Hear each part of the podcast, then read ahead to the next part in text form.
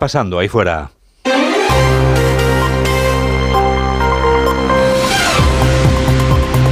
Onda Cero. Noticias fin de semana. Juan Diego Guerrero. Buenas tardes a todo el mundo. Un pasito para adelante, José Luis. Un pasito para atrás. ¿Me voy? ¿No me voy? Ahora mismo parece que José Luis Ábalos no se va si nos atenemos a lo que ha dicho la sexta. Si esto se hubiera producido yo siendo ministro, es evidente que tendría que haber dimitido en el momento, más allá de tener responsabilidades de cualquier tipo. Cualquiera sería suficiente para dejar de serlo.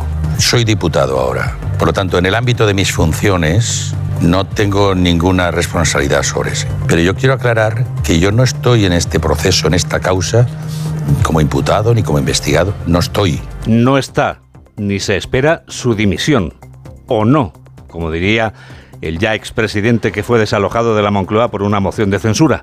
La socialista Pilar Alegría dice que no aceptarán lecciones del PP, pero el PP aprendió la lección con esa moción de censura que acabamos de recordar que llevó a los socialistas al gobierno en la época en que la sombra de la corrupción envolvía a la gaviota.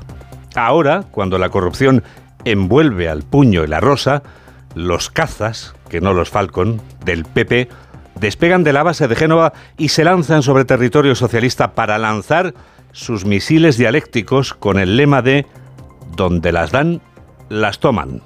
O dicho en palabras de Pedro Sánchez, quien la hace, la paga.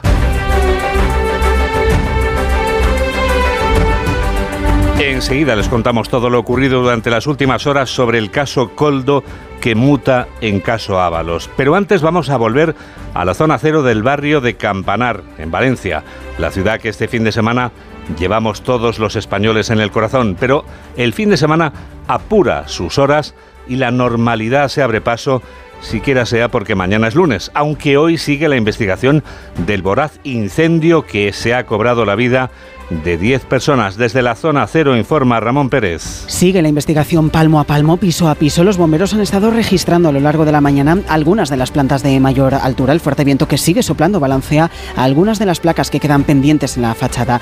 Unos bomberos que en esta jornada dominical comparten protagonismo con los cientos de curiosos que se han acercado y siguen acercándose hasta aquí. Un poquito de incendio en un piso, en dos minutos uh, se extendió como si fuera estuviera pintado con gasolina. Hay que seguir para adelante, que vamos a hacer y ayudar todo lo que podamos y ya está. El conserje va con la chaqueta roja, pues estaba por aquí y lo hemos saludado. Le hemos dicho que nada, que lo que hizo una labor, porque si no hubiera sido por ese chico. Vecinos y vecinas han podido sacar sus vehículos del aparcamiento del edificio, que ha quedado en principio intacto, mientras efectivamente la normalidad parece acercarse poco a poco, por ejemplo, con la retirada del vallado del primer perímetro o la limpieza completa de aceras y calzada, donde habían quedado algunos residuos calcinados. Y hace solo unos minutos la alcaldesa María José Catalá ha anunciado algo muy importante para quienes han perdido su casa, Ramón. Sí, porque el Ayuntamiento de Valencia aprobará mañana lunes una serie de ayudas económicas para afectados y afectadas que se sumarán a las ya anunciadas por la Generalitat. También mañana lunes la alcaldesa catalá visitará el bloque de viviendas donde los vecinos serán realojados definitivamente y donde todo está casi a punto. Se está movilando, ya están todos los electrodomésticos puestos, luz y agua dados, todo en marcha y faltaría en este momento pues simplemente mesas y sillas que se están montando, que desde luego me he encontrado no solo con una ciudad que ha respondido de forma espectacular, sino con funcionarios que se han puesto los primeros a remar. Es lo que deja la mañana de hoy, último domingo del mes de febrero, cuando, por cierto, debería celebrarse la crida, el inicio oficial de las fallas de Valencia, aunque recordamos, la agenda fallera y pública sigue suspendida por el luto. Dos y cinco, una y cinco en Canarias. Onda Cero, noticias fin de semana.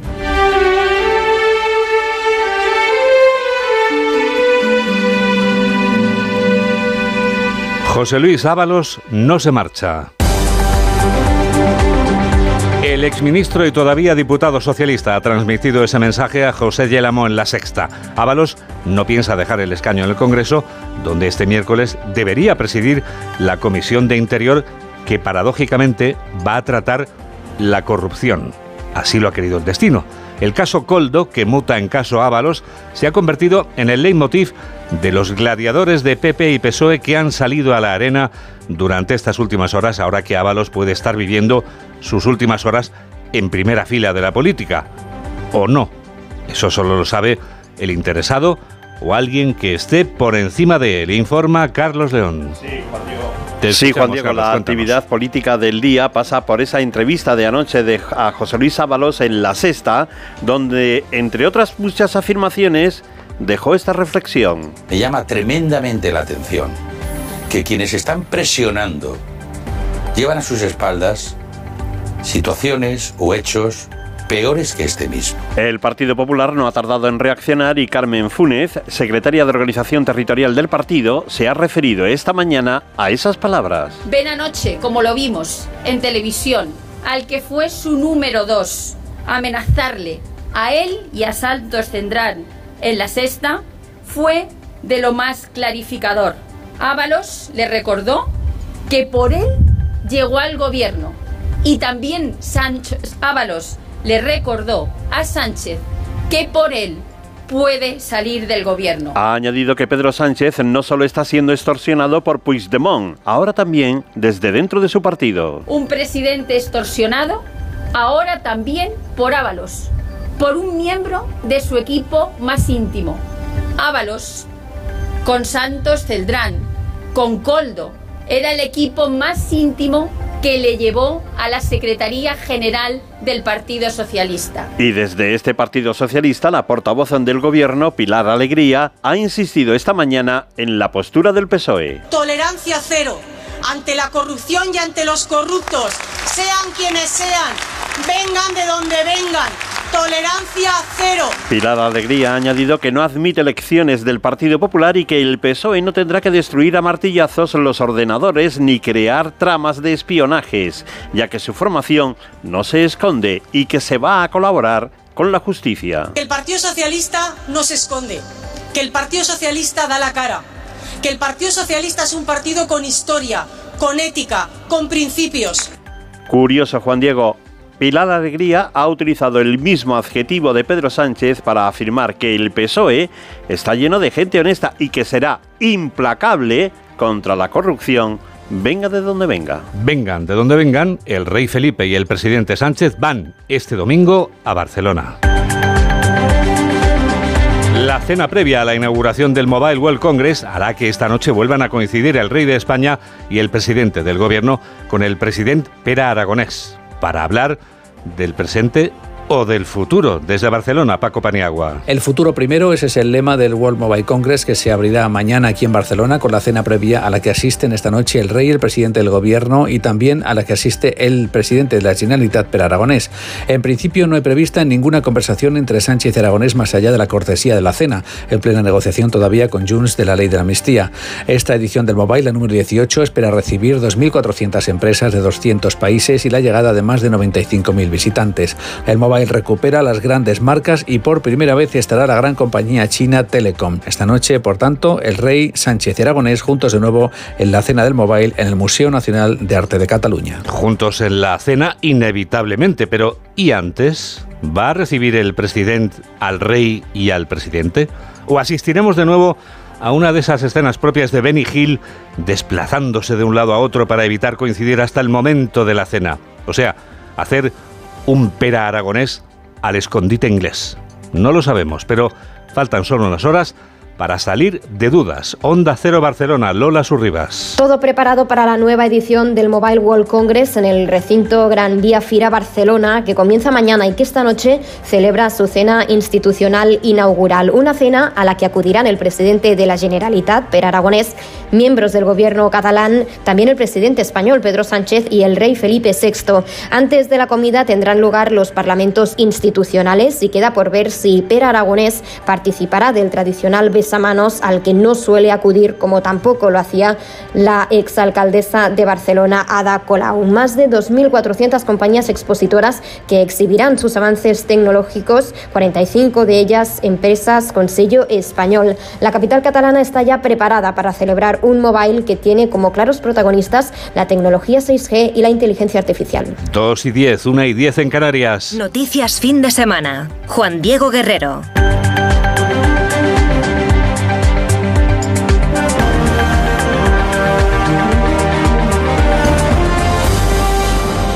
Faltan menos de ocho horas para la llegada de la nueva superproducción de Antena 3, que despega esta misma noche, pero que desde mañana pasará a ser la gran apuesta para las tardes de la cadena. Dará el relevo a la ya mítica Amares para siempre. Nos lo cuenta Belén Gómez del Pino. Durante unos días compartirán tarde en pantalla Amores para siempre, que se despide de sus fans con picos récord de audiencia y Sueños de Libertad, la nueva apuesta de Antena 3, con todos los ingredientes para atrapar desde el primer minuto a los espectadores. Su protagonista, Natalia Sánchez, en la piel de la rebelde Begoña, avala calidad y suspense. Sueños de Libertad es una serie trepidante que no va a dejar indiferente a nadie. Queremos que la audiencia de Amares para siempre se merece algo de la misma calidad o un paso más allá. Sueños de Libertad nos lleva al final de los años 50 para contar la historia de una familia empresaria, un amor tóxico, con celos, envidias, pasiones, todo ello imbricado con los derechos de la mujer en una época convulsa. La cita es esta noche, Juan Diego, a las 10 de la noche.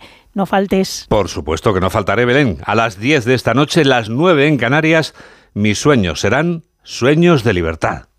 Es hora de que esta empresa funcione como lo que es, una empresa familiar. Yo no me he partido el lomo por esta empresa para que ahora venga mi hermano a vivir del cuento. Pero es tu hermano Jesús. Ha habido un derrumbe en la fábrica. Vuestro padre está herido. Si algo le pasa a padre, sería lo que siempre has querido ser, ¿no? Sueños de libertad. Gran estreno. Hoy a las 10 de la noche. Y a partir de mañana, todas las tardes, de lunes a viernes a las 4 menos cuarto. En Antena 3. La tele abierta. Llega el minuto económico. Hoy Ignacio Rodríguez Burgos nos explica en un minuto qué tiene que ver las Cibeles con la guerra de Ucrania.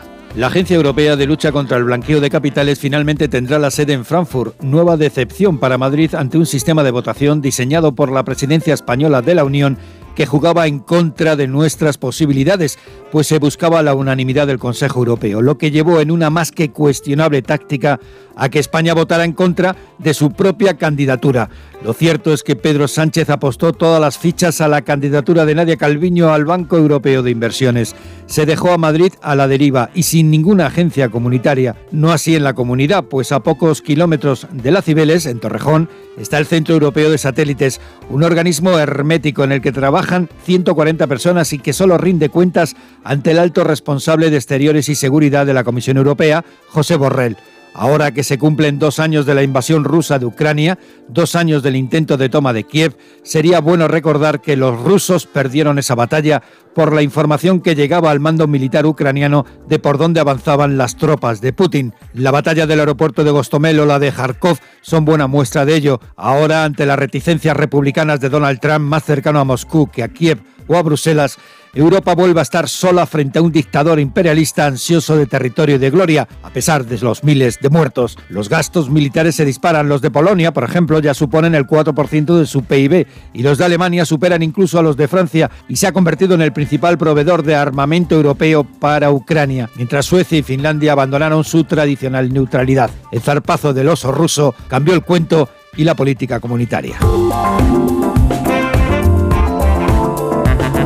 La sospecha que tiene la Guardia Civil es que los 34 individuos a los que está investigando en Málaga no son amigos de los animales. El Instituto Armado sospecha que son responsables de maltratar y abandonar a animales, entre ellos no había ningún león. Aquí sí hay uno, que es quien nos lo cuenta, Carlos León. Sí, la Guardia Civil investiga a estas 34 personas por delitos de maltrato y abandono de animales domésticos en varios municipios de la provincia malagueña. Como dices, no había leones, pero sí 111 animales que sufrieron abandono y maltrato. Álvaro Gallardo, portavoz de la Guardia Civil, explica las inspecciones realizadas por los agentes. En las más de 200 inspecciones realizadas en la provincia de Málaga, se han detectado más de 500 infracciones administrativas a la normativa de animales, relacionadas en su mayoría con el bienestar animal, la higiene y la falta de asistencia veterinaria.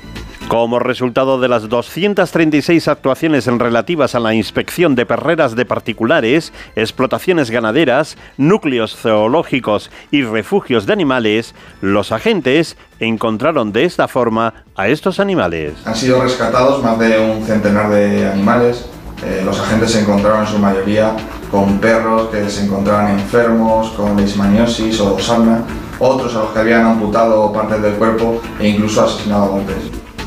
Unos animales que han sido puestos al cuidado de asociaciones y protectoras y a disposición de las autoridades competentes. La autoridad competente para responder a esta pregunta es Mamen Rodríguez Astre. Atención, pregunta, ¿va a llover esta semana que llega ya? Pues tenemos una potente borrasca situada en el norte de España que va a dejar lluvia generalizada más abundante en el Cantábrico y otros sistemas montañosos del interior y que serán de nieve en cotas bajas con acumulaciones importantes en el norte hasta de 10 o 20 centímetros en la cordillera Cantábrica y en Pirineos. En cuanto a las temperaturas, seguimos en invierno, siguen bajas, casi normales para la época, con heladas en zonas de montaña. Y la lluvia, una pena, Juan Diego, pero ni está ni se la espera en Cataluña. Ojo con el viento, esta semana será bastante complicada. Se nota que entra marzo, mes ventoso, previo de un abril, abril que esperamos que sea lluvioso. Mary of the Carmen, ¿te quedas en este estudio 2 y hacemos el Foreign Affairs? Ansío el momento. Lo hacemos dentro de 80 segundos. Hola, soy Edu Pidal y yo también escucho Noticias Fin de Semana de Onda Cero con Juan Diego Guerrero. Estoy buscando unos neumáticos casual, con un look de entretiempo y tal, para la playa, la nieve, la lluvia, vamos, para todo el año. Si lo que quieres es algo que agarre con todo, los neumáticos cuatro estaciones son tendencia. Aprovecha el 2x1 de Peugeot Service con las mejores marcas y triunfa en cualquier pasarela, esto carretera. Condiciones en peugeot.es. Avanzar en la descarbonización de nuestra economía y el crecimiento sostenible exige un compromiso de todas las empresas. Con este fin, BBVA reúne a los dirigentes de grandes compañías de todo el mundo en el tercer foro de sostenibilidad BBVA el 29 de febrero en Madrid. En Onda Cero vamos a estar muy presentes, con un análisis previo el martes en Julia en la Onda y un seguimiento de las intervenciones del jueves en toda nuestra programación. Tercer foro de sostenibilidad de BBVA, porque todos nos estamos jugando mucho. Con este estrés no consigo concentrarme. Toma Concentral. Con su triple acción de lavacopa, rodiola y vitaminas, Concentral consigue aliviar el estrés ayudando a una concentración más estable y duradera. Concentral. Consulte a su farmacéutico o dietista. Arranca una nueva edición de los premios Ponle Freno para reconocer las mejores iniciativas que hayan contribuido a promover la seguridad vial en nuestro país. Consulta las bases en ponlefreno.com y envía tu candidatura antes del 4 de marzo.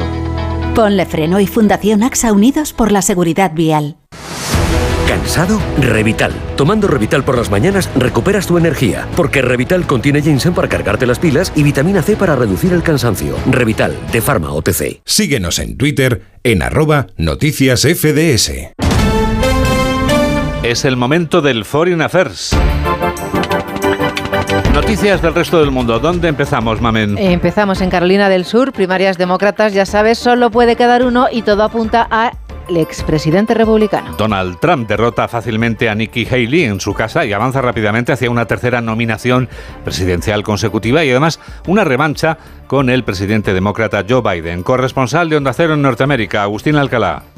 Donald Trump ganó, como se esperaba anoche, las primarias de Carolina del Sur, un estado en el que el 92% del electorado republicano es de raza blanca y evangelista, muy religioso, muy nacionalista y que se opone mayoritariamente a que Estados Unidos siga financiando a Ucrania. Los votantes más fieles a lo largo de toda la nación del expresidente que, al reconocer su victoria, cargó contra los inmigrantes a los que tanto desprecia. Miras afuera y ves cosas que dan miedo, millones y millones de personas que atraviesan la frontera ilegalmente. No sabemos de dónde vienen, Llegan de cárceles, de prisiones, de manicomios y no queremos eso. No lo vamos a tolerar. No lo vamos a tolerar. La derrota que sufrió Nikki Haley en el estado, en el que fue gobernadora en dos ocasiones, demuestra que no tiene posibilidades de lograr la nominación, aunque con dinero seguirá adelante hasta el supermartes del 5 de marzo, cuando se celebran primarias y caucus en 15 estados a lo largo del país. Las elecciones van a ser el día 5 de noviembre. More Things, Mary of the Carmen, ¿dónde continuamos? Pues ya que hablamos de las pocas oportunidades que tiene Nikki Haley, vamos a enlazar con Israel y con Netanyahu. Nueva jornada de protestas en Tel Aviv. Los manifestantes piden al gobierno que se vaya. No quiero nada del gobierno. Quiero que este gobierno se vaya. Ese gobierno es el gobierno más sangriento. Es responsable de la demolición de la sociedad israelí, de todos los vínculos de buena vecindad con los vecinos árabes. Además del terror que está llevando a cabo entre los palestinos en Cisjordania, y ni siquiera tenemos que hablar de lo que está sucediendo ahora en Gaza. La policía les dispersó con cañones de agua, hay 18 detenidos y a poca distancia de esa protesta miles de personas realizaban una vigilia por los rehenes. También hemos descubierto que no podemos seguir aplicando soluciones militares porque no están funcionando, está empeorando. Mucha gente ha muerto en ambos lados y queremos un alto el fuego. Queremos que los rehenes regresen lo antes posible. Te recuerdo que jamás aún retiene a 130 personas, condiciona su liberación al intercambio por miles de palestinos encarcelados y a que suspendan la ofensiva. Israel sigue diciendo que no. Hoy se anuncian nuevas conversaciones esta semana en Qatar. Los muertos rozan ya los 30.000. 30.000 muertos en Israel y los ataques en Yemen que no cesan. En esta ocasión los ataques americanos y británicos se han llevado a cabo contra más de una docena de objetivos hutíes. Los ataques casi diarios no han logrado detener a los hutíes. Los ataques no nos afectarán. Ahora estamos luchando por Gaza y nuestra lucha es por Gaza y Palestina. No nos dejaremos disuadir por los ataques de los judíos israelíes y los estadounidenses. Estamos acostumbrados a la guerra, llevamos nueve años así. O logramos la victoria para Palestina o caminaremos a pie hacia Palestina para liberar a los judíos. Lo que se han perturbado ha sido el comercio mundial y se han elevado las tarifas de envío. Los hutíes, por su parte, dicen haber atacado un petrolero estadounidense en el Golfo de Adén. Los americanos confirman que a lo mejor apuntaron al buque, pero que no resultó dañado. Y en este mundo tan revuelto, Mamen, en el que vivimos, continuamos ahora en Ucrania. Vivimos hoy el primer día del tercer año y vamos a destacar un vídeo que han publicado el Ministerio de Defensa ruso. En él vemos cómo soldados muestran municiones en la planta de coque de Advitka. Mira lo que dicen. Estamos en uno de los puestos de mando de las Fuerzas Armadas de Ucrania, donde encontramos propiedades del puesto de mando, en su mayoría propiedad de la OTAN. Armas, municiones, todo de la OTAN. También producción de la OTAN. El cinturón también es munición de la OTAN. Es un cinturón de ametralladora.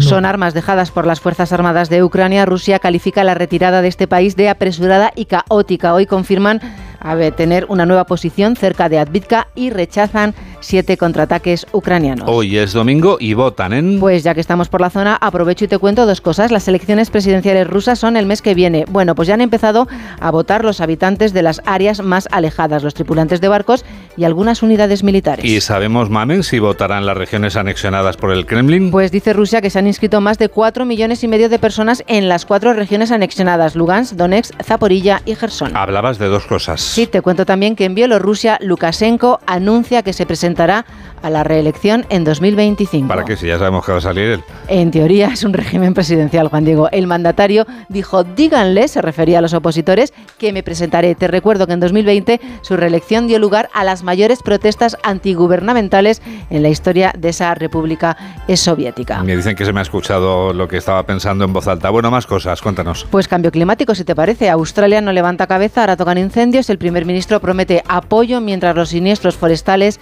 destruyen las viviendas. Hemos visto inundaciones, hemos visto incendios forestales, hemos visto olas de calor, hemos visto estos eventos que han tenido un impacto real en los australianos. Antes de terminar, vamos a conectar con Roma. Tras suspender ayer el Papa su agenda, ha vuelto para rezar al Ángelus, corresponsal de Onda Cero, Darío Menor. Al Papa Francisco se le ha visto hoy completamente recuperado de la ligera gripe que le obligó ayer a cancelar todos los eventos de su agenda a mediodía, como es habitual cada domingo. Se ha mostrado a los fieles desde la ventana de su estudio en el Palacio Apostólico del Vaticano para dirigir el rezo del Ángelus. Ieri 24 febbraio abbiamo ricordato con dolore il secondo anniversario dell'inizio della guerra su vasta scala in Ucraina. Tras la oración mariana, Francisco ha recordado con dolor que ayer se cumplieron dos años del inicio de la guerra en Ucrania, pidiendo que se ponga fin al conflicto con una paz justa y duradera. También ha invitado a los fieles a rezar por Palestina e Israel. ¿Terminamos, Mamen? Lo hacemos rápidamente. El presidente Milei participa en la convención conservadora organizada por Trump. Así empezó Juan Diego su intervención. Hola a todos. Hello everyone. Yo soy el león. I'm the lion.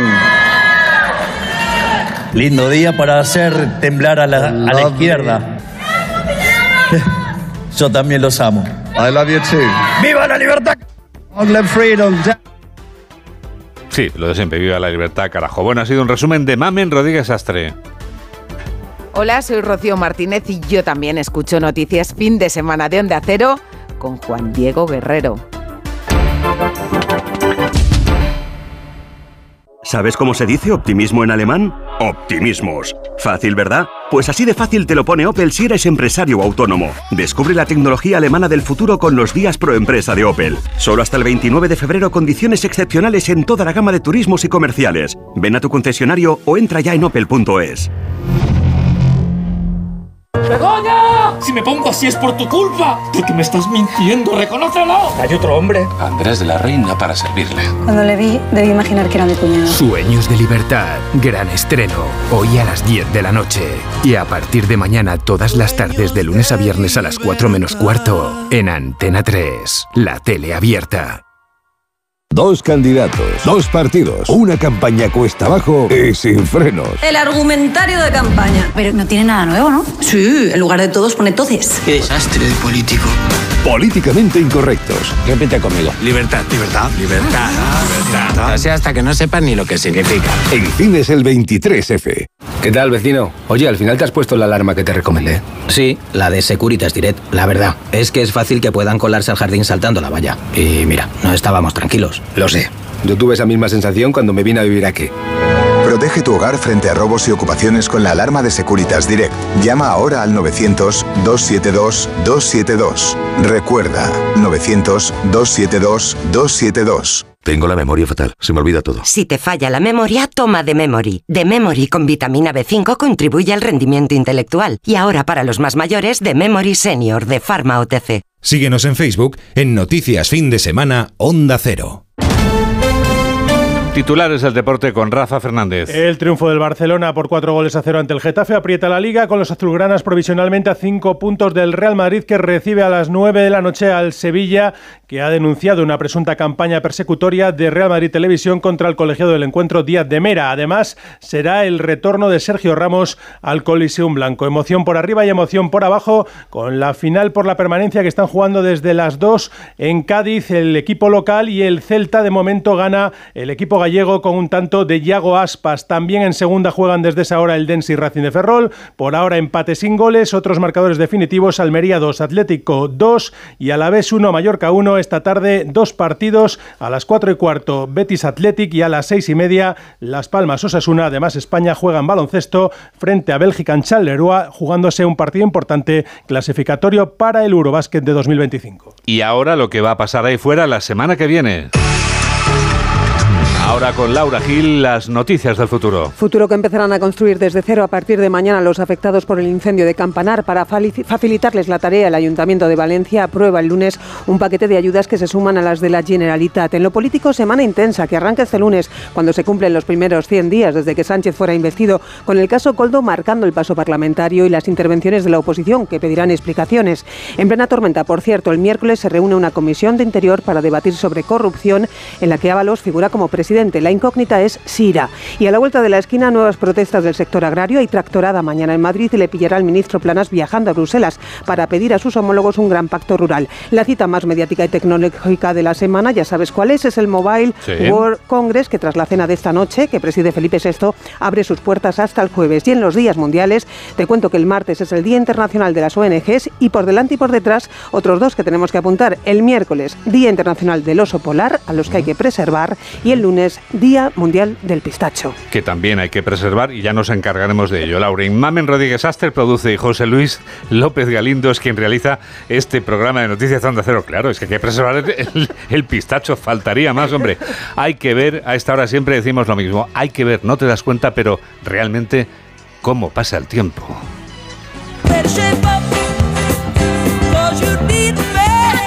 Mejor que te pongas en forma, proclama John Travolta con esta canción con que nos despedimos. Es de la banda sonora del musical en el que estás pensando, sí, el que es el más exitoso de todos los tiempos. Gris, con Olivia Newton-John y John Travolta, nos marchamos. Que la radio te acompañe. Adiós.